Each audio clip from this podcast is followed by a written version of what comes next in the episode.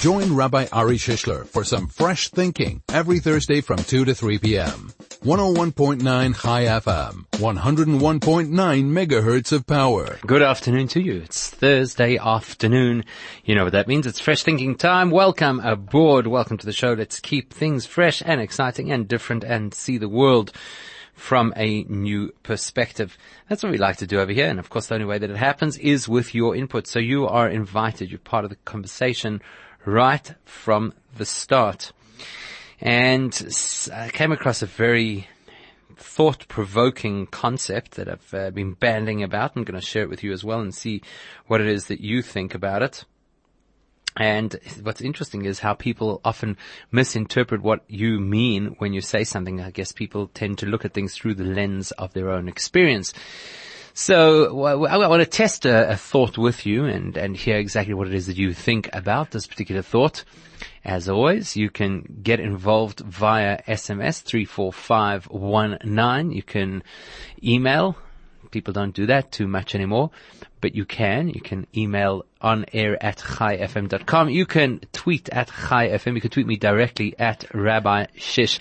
So we're going to talk today. I want to pose a question to you. I'm going to pose it in a generic form first because I suspect, just based on conversations I've had with other people during the course of the day, I suspect that people are going to take this from the wrong angle, which is fine because then it will lead us down one particular channel of conversation and then I'm going to tweak it afterwards. Uh, unless of course you do that of your own accord and we'll take it from a different perspective. So, the question that I would like to ask you is as follows. If you are involved in, well, I guess maybe that already loads the question in a certain, in a certain way. So let's, let's say this. There's the concept of outreach and there's the concept of self-promotion. So I'm going to ask the question, outreach versus self-promotion. In other words, how do you know if you are truly motivated to help others and are not simply trying to feel good about yourself? Okay, so that's the question we're going to explore today. How do you know or how can you tell if you are truly motivated to help other people's, uh, other people and not simply looking to feel good about yourself? That's going to be our launch question for today. I'd love to hear your thoughts about that. Perhaps you have personal experience on either side of that story, either the person who is reaching out or the person who's being reached out to. Join Rabbi Ari Shishler for some fresh thinking every Thursday from 2 to 3 p.m. 101.9 Chai FM, 101.9 megahertz of power. All right, so today, uh, I guess it's an introspective time of the year. We're gearing up and warming up for the Rosh Hashanah period. It is now the month of Elul, a time for reflection, a time when we are supposed to be thinking about how we could improve ourselves. So here is a question of introspection. My question is, self-promotion versus outreach or the other way around, outreach versus self-promotion. My question is, how do you know if you are genuinely motivated to help the next person and are not simply trying to make yourself feel good? Now, that's not to suggest, and I think some people are already picking up on this, and I'll share with you some of the thoughts that people have said. It's not to suggest that, I'm not asking the question of whether you should do things with the wrong intentions or not. That's not my question. That's a, question we bandy about a lot, and it's something which people explore from all kinds of perspectives. And, and we all, I think, we all accept that if there's somebody who needs your help, then don't withhold the help for fear of having the wrong motivation. That's not my question. My question is about you, you as a person. That's the question.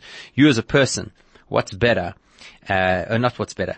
How do you know? That's the question. How do you know? Can anybody give me a formula? How do you know if what you're doing for the next person is actually for the next person and not just simply for yourself?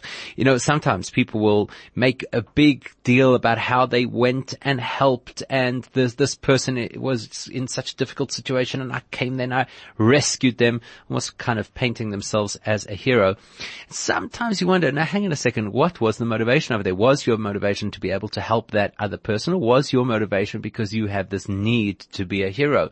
because you have this need to feel good about yourself. I suppose we have a similar issue every, each time that we pass a panhandle on the street.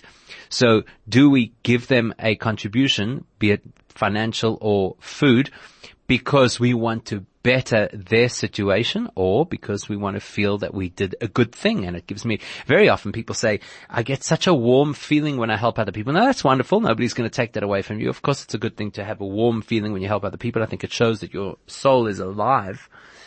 But at the same time, it does make you confront the question. So hang on a second. So why then are you being good to those people? Is it for that warm feeling? Are you almost addicted to that warm feeling? And this is again, it's, it's not a question of whether you should or should not do. It's a question of where are you in that story? Where are you in that experience? That's uh, a, a, very um, important kind of introspective concept. Something to think about. Uh, so here somebody says uh, immediately, somebody says, what difference does it make? What difference does it make? Okay, so my question is, are you truly concerned for the well-being of the next person or are you just trying to make yourself feel good? So Dale says over here, what difference does it make? You're right. What difference does it make? I mean, in terms of delivery, it doesn't really make a difference. The bottom line is that the recipient is going to get what the recipient needs to get, regardless of what your motivation is. I'm pretty sure that the average person standing on the side of the road who needs money for food is not going to sit there and psychoanalyze what kind of an attitude you had when you gave him the money. The bottom line is he's got the food. The bottom line is he can go and he can buy his bread. So he's not going to judge you necessarily on the fact that you were grumpy about it. Or let's use another example. Let's say that you went and you, you helped somebody out, not financially. Let's say that you helped somebody out to become a better person. You gave them some advice or insight or guidance, or perhaps you taught them something which becomes a life defining element of theirs. So is it, doesn't really make a difference what your motivation was. The bottom line is you helped them. The bottom line is you added value to their life. So yeah, Dale makes a good point. What's the difference? So I'll tell you what I think the difference is. Uh, where this question is not about what happens. This question is not about whether or not your mitzvah counts, because I know that some people get very defensive about that. Well, you, you, know, the bottom line is I did the mitzvah. Why am I being judged on my intention? And realistically, we're not judged on our intention. Our experience of the mitzvah is different based on our intention, but the mitzvah is a mitzvah is a mitzvah. Whether you intended well or you intended not so well doesn't actually make a difference. My question is, what happens to you? Where are you going with this? Are you going to land up at the destination that this good behavior is supposed to take you, which is the destination, I suppose, of altruism and of sharing and of connecting to the next person or love of your fellow Jew, which is a fundamental principle of Judaism? Or is this going to take you just into your little journey of self-aggrandizement? And you've got to be careful with that because sometimes what do they say about good intentions and where good intentions might take you? Here's Mordechai. Mordechai says, Hamaise hu ha'ikar. It's a quotation really from a, a host of Talmudic sources, which says the most important thing is deed, action. The bottom line is do what you have to do. And I think we believe that. Uh, we, we certainly promote that. We tell people don't get stuck in questioning your motivation when there is actually an opportunity to do something. Go out there and do it. Do good. You know, just to put that into context for a moment, and it's uh, kind of off the topic, but not off the topic all at the same time. We're going to read this coming Shabbos. We're going to read about a mitzvah called Shiluach Hakein. That's a mitzvah where, if by chance, and it it really has to be by chance, you stumble upon a nest and you have a reason to take the eggs, you have to first get the mother, you have to chase the mother bird away so the mother bird doesn't witness you taking those eggs. In other words, you're entitled, you're entitled to take, let's say for argument's sake it was for food, you're entitled, but you've got to first make sure that the mother bird uh, is out of the picture. Now, without getting into a whole conversation about the nature of that mitzvah, but what is interesting about it is Rashi, who is the foremost commentator on the Torah, immediately points out and he says, now hang on a second, have a look at that. Here is a mitzvah that costs you nothing. It's not difficult to do really not difficult to do. I mean, chase away the mother bird. You know, birds are pretty skittish at the best of times. We're not talking over here about uh, an eagle or something's going to attack you, an ostrich. I don't know. It's about like an ordinary bird. So it's not a really hard mitzvah to do. And nevertheless, look how much value there is in that mitzvah. So you take a look at that and you say, well, we can extrapolate from here. You see how much value there is in an action, even if the action, so to speak, came cheap. Even if it didn't necessarily have depth to it, even if it didn't have uh, a, a very high grade intention. So I think we should all acknowledge that. We should all acknowledge and we should accept, and I don't think it should be a debate, that if you do what is right, it counts as what is right. And we're not going to take that away from you because you were thinking about yourself. So that's not really this conversation. This conversation is a different conversation. This conversation, this conversation is about whether or not you as a person, whether your situation, your circumstances are different because of the attitude that you've taken. Are you more or less altruistic? Have you grown more or less? Are you shooting yourself in the foot if you do something because you're motivated just simply by uh, self-interest? So that's really where I want to go with this particular conversation. Uh, here's another angle to which we'll come back to in a moment. Jonathan makes a really, really good point. Uh, Elaine says, no, if you improve the lives of animals or humans, even for a while, it makes a huge difference to them and to you. So let's think about that. If you, it, it, I mean, that's what everybody's saying, right? Everybody's saying that it, at the end of the day, the recipient is going to be quite happy because at the end of the day, they got what they needed. My question is, we're thinking, it seems to me that the trend is you're thinking about when I do something physical. I use the word outreach. That means to say when you try and teach, when you try and share, when you try to inspire, surely then, surely then your motivation actually does make more difference. Surely. It's not just putting money into somebody's bank account. What you're actually doing over here is you're trying to role model, you're trying to teach. And then if it turns out afterwards that the whole thing was just self-interested, maybe it does more damage than good. That's actually the question that I'm asking.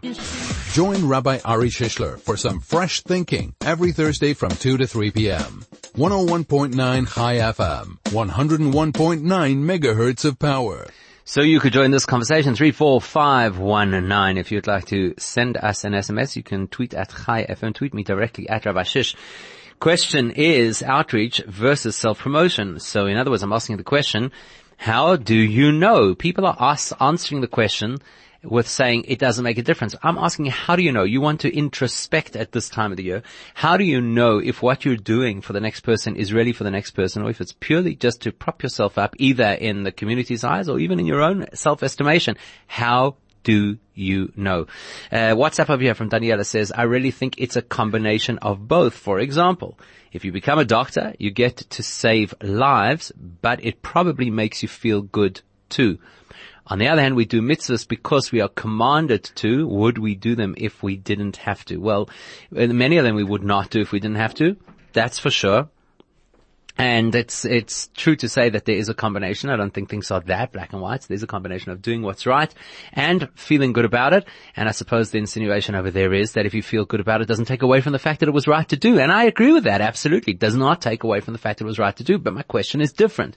My question is, how do you know where your how do you self-check? How do you know when your motivation is actually the way that your motivation should be. And for everybody who's clamoring, and I don't disagree with this and saying what's the difference? At the end of the day, the person on the other end gets what they want or need, agreed, except when you're talking about something that's a little bit more abstract. When you're talking about the person who reaches out to somebody to bring them closer to their Jewish heritage, reaches out to somebody to be able to give them a sense of inspiration, reaches out to somebody to be able to give them a moral code to live by, and it turns out that the whole thing is just for self.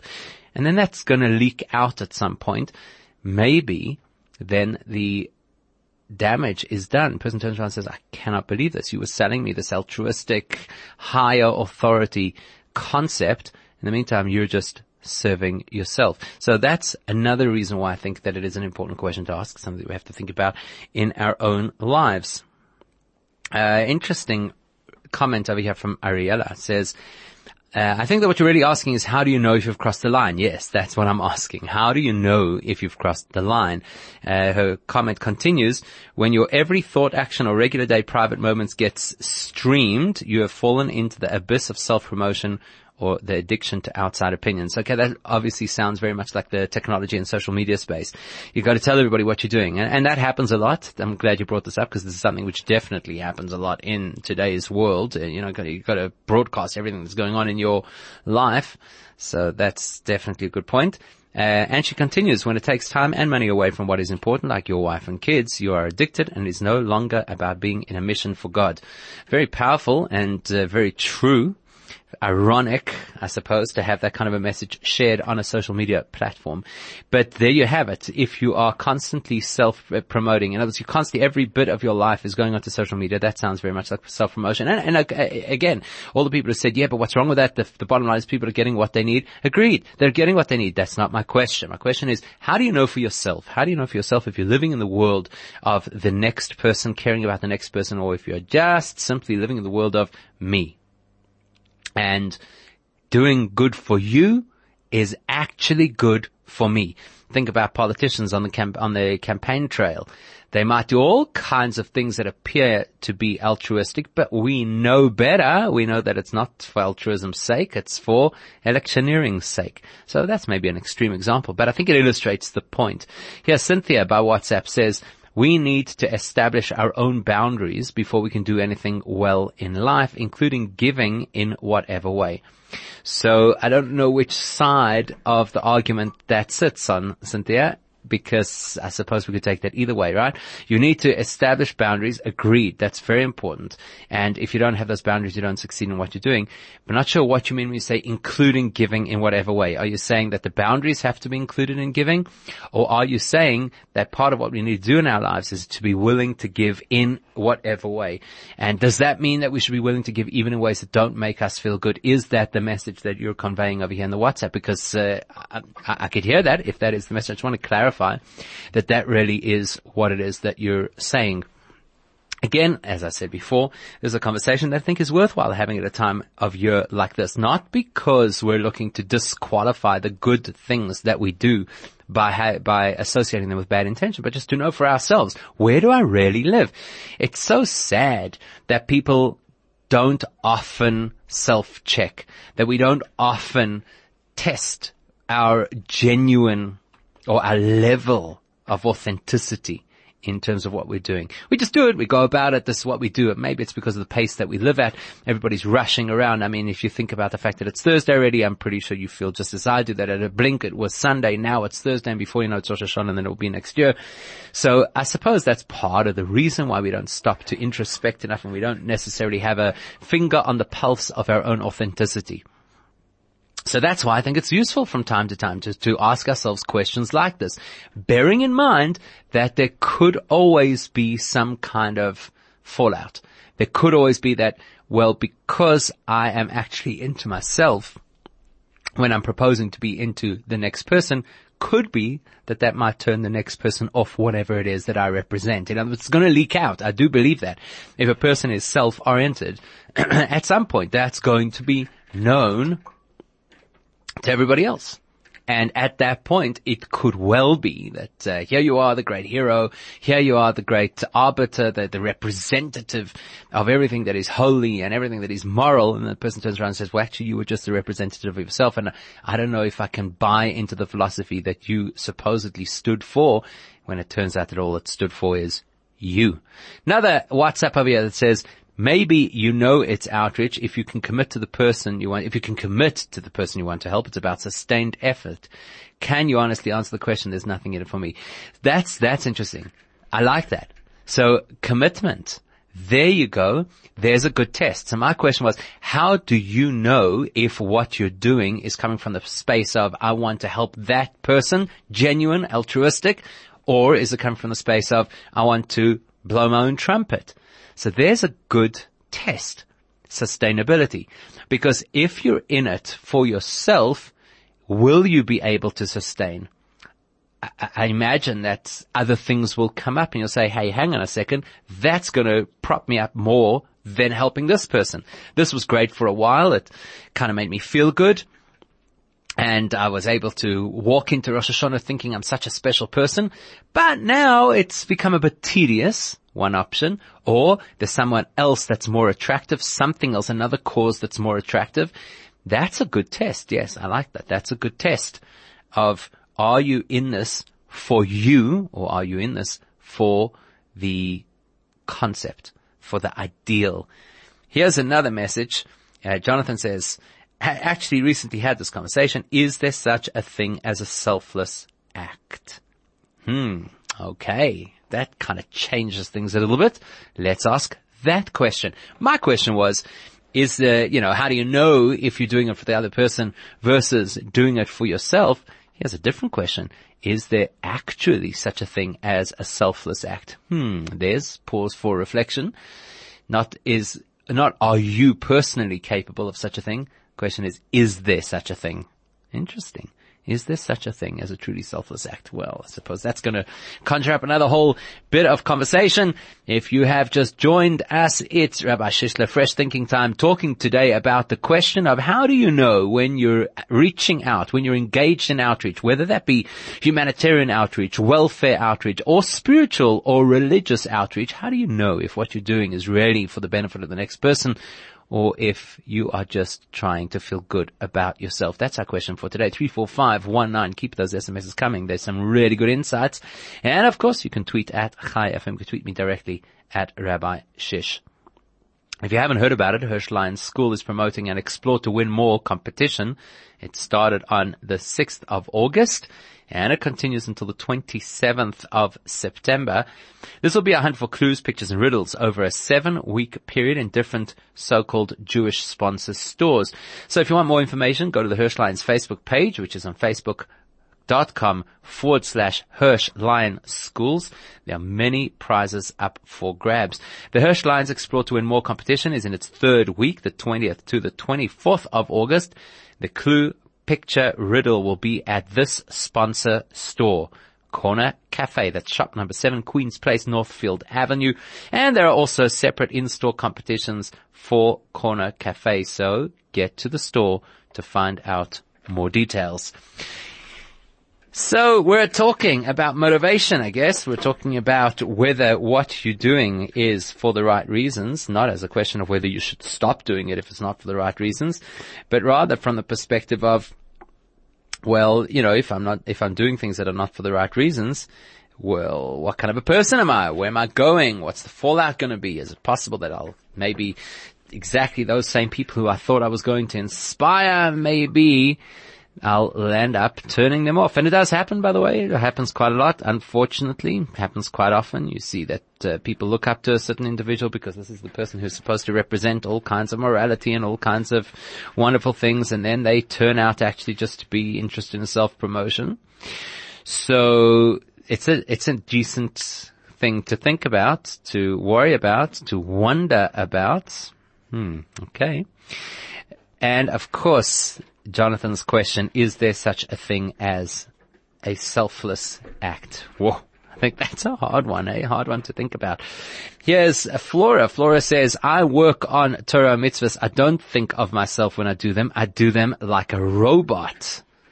Hmm. Now that's going to open another angle of this conversation. Is that right? Is it good to do things as a robot? Now, what I'm suggesting over here is when you ask yourself the question, are you motivated by the well-being of the next person or are you motivated by the well-being of yourself? The feel-good factor.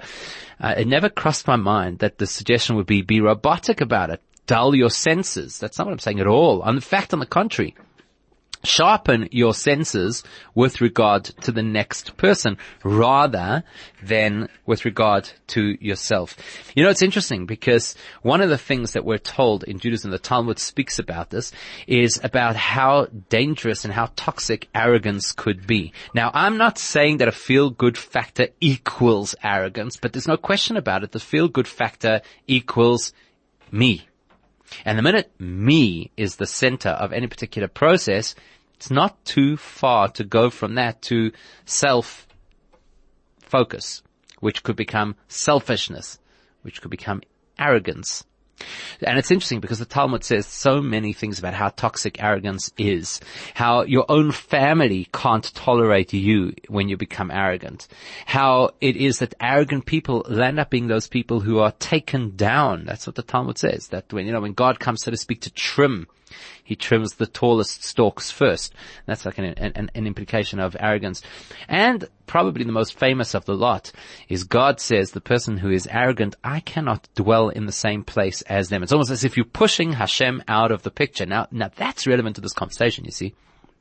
Because if the goal is outreach, if the goal is to affect, to influence, to help, to uplift, to inspire other people, then clearly that's a space where you're supposed to be getting closer to God. I think everybody would agree with that, right? If what you're doing is supposed to enhance people, then you expect that that's an environment which is a God-like environment. And then the Talmud tells us, but if you're arrogant, which basically means you're self-oriented, and the whole experience is just about me, that's an arrogant position. The experience is about me. Here I am, I'm helping you, you're the person who's in trouble, but actually it's about me. It's an arrogant space.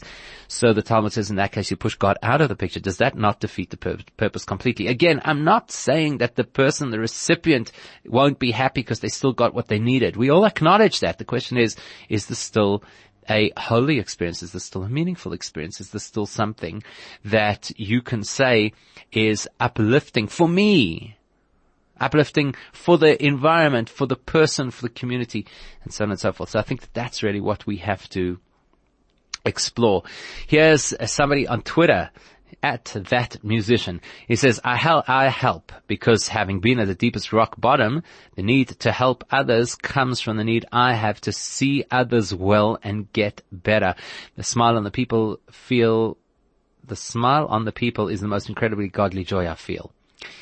And that's where it gets tricky. That's where it gets subtle. So again, here you're talking about somebody who says that they know what it's like to have been rock bottom because they were there and therefore they have a need to see other people happy. Now that's noble. It's a good thing. Nobody for a second would say that's not a good thing to have a need to see other people happy. But it's subtly still on the side of the tracks that says, it's my need. Surely, surely the ultimate is that this is what I do because it's right. This is what I do because it's beneficial to the next person. This is what I do because I believe in a system that calls for these things. Surely the subtle issue over here is you say, I feel the need for that person to be happy. Do you not run the risk then of coming to the point where you say, uh, today I don't feel the need to see that other person happy. So today I'm actually not going to help them or after what that person has done, in response to all the good I've, di- I've done for them, I don't think I have to. It's, it's a risky place to be. I'm talking about more extreme. I'm talking about where a person's doing it purely for the feel good factor. In other words, a person is thinking about themselves, ironically at a time where they should be thinking about other people. So does that undermine? Does that destroy? Does that uproot the value of what it is that you're doing? Here's another tweet that says, if you're telling everybody about your good deed, your motivation might not be so selfless. That's a red flag. Well, yeah, if you, I mean, if all you're trying to do is to create for yourself a news stream, and I think somebody mentioned that already before, well then I think, yeah, I think we, I think we do have a problem then.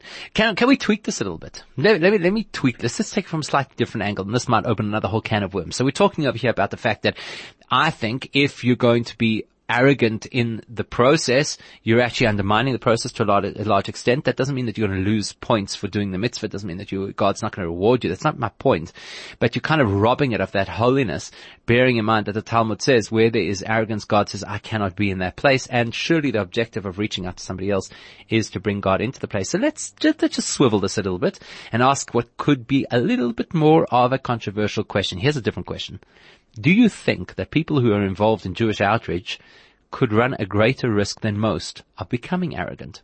So in other words, still now I was talking about the fact that, listen, if you're involved in outreach, everybody interpreted in the beginning of the conversation that outreach meant doing kindness to another person, giving charity, etc. So we tweaked that. Now we're going to tweak it further.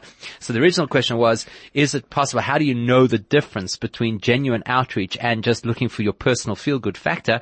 Here's a different question. Do you think that it is possible for people who are engaged in Jewish outreach to be more predisposed to arrogance than others or not? And, and, and obviously we can argue this both ways, but I'm really curious to hear what it is that you think, bearing in mind that we live in a time where Jewish outreach is quite a it's quite a strong part of our community.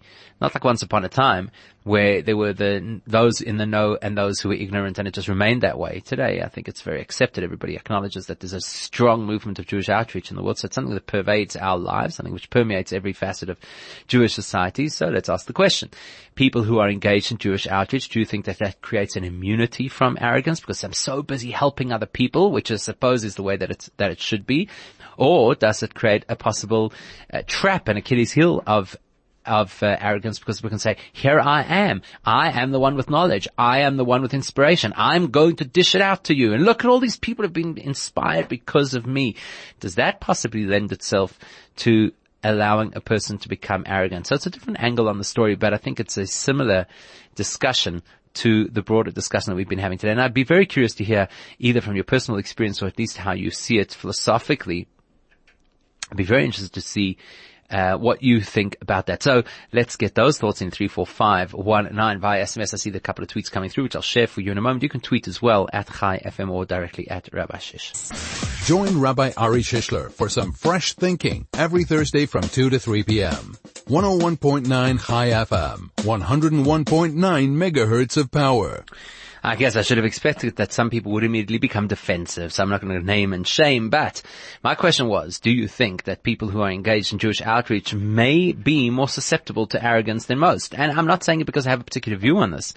It's just not necessarily just curiosity. I think it's an important conversation. Like I say, it's a time of the year that we're supposed to be introspective and it's a very important thing to be able to share and to inspire and to help people. But it does, I think it does give you the opportunity to think, wow, I'm look at that. I'm, I'm pretty good all these people who are inspired because of me, all these people who are behaving differently because of me. So immediately I get a response over here on Twitter, not gonna call out names, not if they're doing it correctly. Okay, that's fair, maybe a bit broad, but, um, but it's definitely fair. So maybe we should ask, what does doing it correctly entail? Let's let's ask that question because I mean it's all it's all very well to say, uh, you know, not that people will not become arrogant if they're doing the outreach correctly. So okay, what is what does it mean? What does it mean to do it correctly? I think that's a good question in its own right. And uh, here we have an SMS from Stephen saying, if one does a mitzvah for the wrong reasons, one will come to do it for the right reasons. Okay, that's true. That's absolutely true. I don't think anybody was doubting that, to be honest. Um, I don't think anybody was doubting that. But the question really is, is it possible that when a person does things like outreach, puts you in a position where you are elevated by the community, does that give you the possibility, the, the predisposition maybe to become a little bit more arrogant? I, I, I don't know. I'd like to hear what you think. Here's, uh, Shoshana says, no, not at all in my experience, it's actually a nice message. This, in my experience, I found that having money and status, being highly successful in, one chosen, in one's chosen occupation, or having fame, good looks, or notoriety, are all factors that can make some people more arrogant than others. In general, the Jews I have encountered who are engaged in serious outreach, although imperfect and flawed, are usually less self-involved and more on the humble side than many others. That's nice. That's like a, quite a reassuring message I get, I guess. Quite a reassuring message. Another WhatsApp says, I think that we all have the challenge to manage our egos. There are personalities who are so-called larger than life and not everyone is naturally humble. If we are here to do God's bidding, then there's no room for our own egos to get in the way. But we're human and we do like to be noticed and affirmed and patted on the back. Well, that's true. It's something that can affect all of us and it's not, it's hard not to become judgmental when we see, when we believe passionately in our cause. Okay, so we'll leave judgmental out of it, but I think that there's a very good point over here saying that it's not normal or natural necessarily for everybody to be humble. Got it. 100%. My question is, do you think that people are more likely, uh, to fall into the trap when there is some level of, I'm the outreach person, I'm the person who's inspiring, I'm the person who's touched so many lives. I do want to say, by the way, that this should, don't get me wrong, this should not be going back to the point I made right at the beginning. There should not be a reason not to do things. There's a beautiful story about a chassid, a, uh, and his Rebbe told him that whenever he traveled, he had to review teachings, esoteric teachings of Hasidic philosophy. And that's what he did. Wherever he went, he traveled and people loved it and he was really good at what he did. And he came back after a while and he said to his Rebbe, he said, you know, I, I feel like it's going to my head and I'm becoming a little bit arrogant because of this and maybe I should stop. And his Rebbe said to him, you don't stop. You might put on layer of, upon layer of self but the main thing is you've got to share what it is that you have to share. So I'm not suggesting for a second that we don't do things for fear of being judged, for fear of being seen as arrogant, for fear of getting caught up in ourselves. I'm not suggesting that. Just asking us to be introspective and to ask ourselves the question, am I possibly more self-interested than I am in interested in helping the next person? Now in this Torah reading that we're going to see, and there are a couple other messages, and maybe I'll share them with you shortly. In the Torah reading that we're going to read this coming Shabbos, we read about a law called the Ma'akeh. Now the Ma'akeh is a law that applies quite a lot in South Africa actually, although the original law was much more inclined towards a Middle Eastern home. So a Ma'akeh is a safety rail. And the law is that if you build a house and the house has a flat roof, then you've got to put this safety rail around the roof so that nobody falls off the roof the way I, it, it, applies here in South Africa is if you have a swimming pool.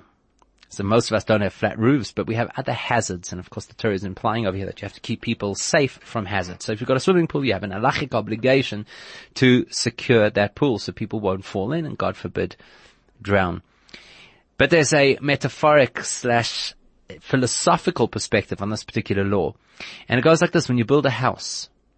So building a house, obviously something every single person has to do. A house is symbolic of all kinds of things. A house is a place that is symbolic of you being able to feel secure. It's a place that is symbolic of family. It's a place that is symbolic even of religion.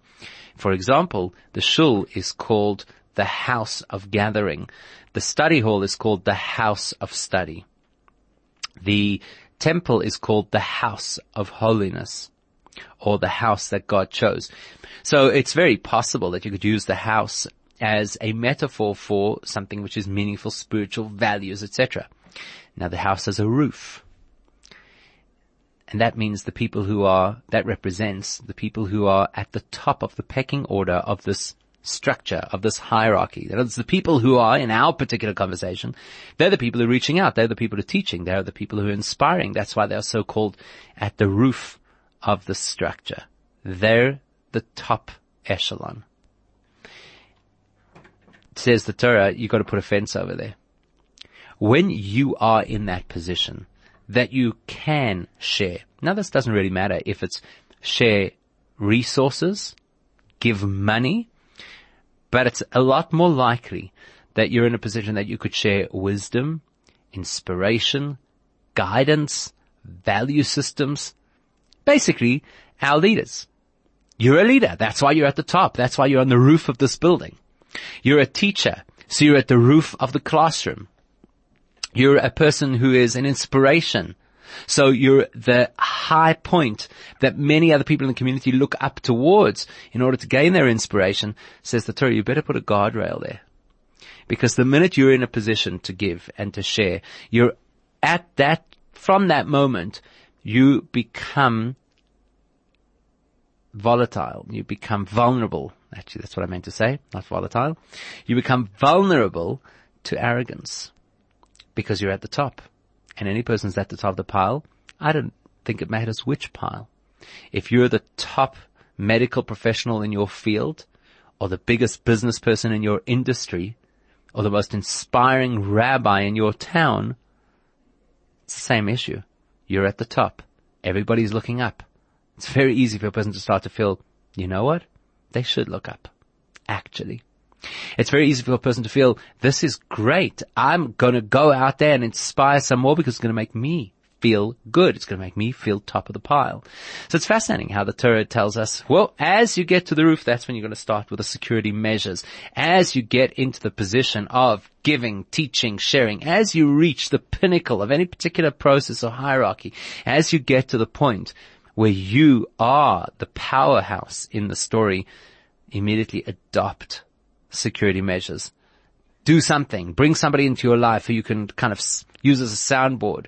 Do something which is uh, more altruistic, just to care for a person who really has absolutely no meaning in your life. Do something that's going to bring you back down to earth because it's really, really dangerous to be up there flying and not to come back down. What do you think about that? Let's have uh, some other views and insights. 34519 by SMS. You can also tweet at Chai FM. Tweet me directly at Rabbi Shish. Join Rabbi Ari Shishler for some fresh thinking every Thursday from 2 to 3 p.m. 101.9 Chai FM, 101.9 megahertz of power. Somebody got a little bit uh, upset about, I think, the fact that I said, do, I think the people involved in Jewish outreach run a greater risk of being arrogant? Somebody says more so than other religions. I think a difference from person to person rather than between mass groupings.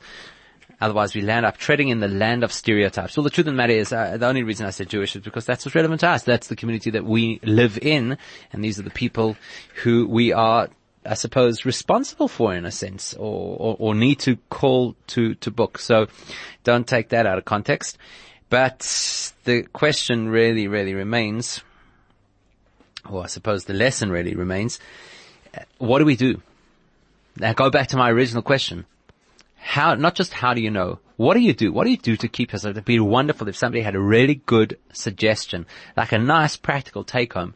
Because the Torah tells us as soon as you reach the roof, you've got to put up the guardrail to make sure that you don't fall off the roof because arrogance is what's going to make you fall. So my question is, so what do you do? Give it, come on. Somebody must have a really good suggestion. How do you keep yourself grounded? Got a couple of minutes to, to, to give us that suggestion. How does a person keep themselves grounded? Because it's phenomenal. You look around and you see that there are some people who are in a leadership position and it's not even the most major leadership position, but they think they're the bee's knees. You often find that with people who have a lot of keys. That's a funny thing. You go into an organization, the people have a lot of keys, they think they're really, really tough and they're big and they're in charge and everybody has to ask them permission to be able to get through doors. Whereas they might very well be quite low down on the pecking order. And then you get people who are amazing people that have an impact on the whole world and they're just so grounded. So, so one, one recommendation. Anybody? One recommendation of how a person could be grounded, how a person could keep themselves from flying away into this place of self-indulgence, into this place of doing good for others really just to make myself feel good. And I liked the suggestion we had earlier from Daniela about being committed. In other words, sustaining. Keep doing what you're doing even when you no longer feel like doing it. I think that's a good way to remain grounded. Maybe another way to remain grounded, and it's tricky in today's world because technology has become a barrier, is actually, actually to like just recognize people, like, greet them, find out what's going on in their lives. We're always in such a hurry going here, then, and this person's really just on the periphery of my existence. So why do I need to know how their day really is? I can just give the perfunctory, hi, how you, how's it, what's happening, everything fine, yes, yes, you know, those kind of exchanges that really mean very, very little. Maybe that's what we should do. Maybe that's a way that we could, uh, improve on this issue of flying away with our own sense of self-indulgence. Maybe that's a good take home from this. As the famous sage Shammai says, have a recover, let's call it on the upon him your voice. Greet every single person with a nice face. A nice face really means that, you know, that, that I've actually got, to, uh, uh, I've got time for you. It might not be 25 minutes. It might just be two minutes, but in those two minutes, uh, I've got time for you. In those two minutes, I'm going to be there with you. I'm going to listen to you. I'm going to engage with you. Maybe that's a good place for us to start. After all, we do know that if we draw ourselves closer to the people around us, it makes it a lot easier to draw Hashem closer to us. And that's certainly something that we would like at this time of the year going into Rosh Hashanah. So food for thought. Hope that um, it keeps the conversation going. Maybe you can bring it up at your Shabbos table tomorrow evening instead of talking about politics or land expropriation or whatever it is that people end up talking about at their Shabbos tables. Let's talk about that. How can I keep myself grounded and make sure that when I'm helping other people, it's really to help other people? Thanks for those wonderful insights and messages because we always have great stuff on the show and it's part of what makes the show so special. Wishing you a fantastic Shabbos, you and your family, and a great week ahead.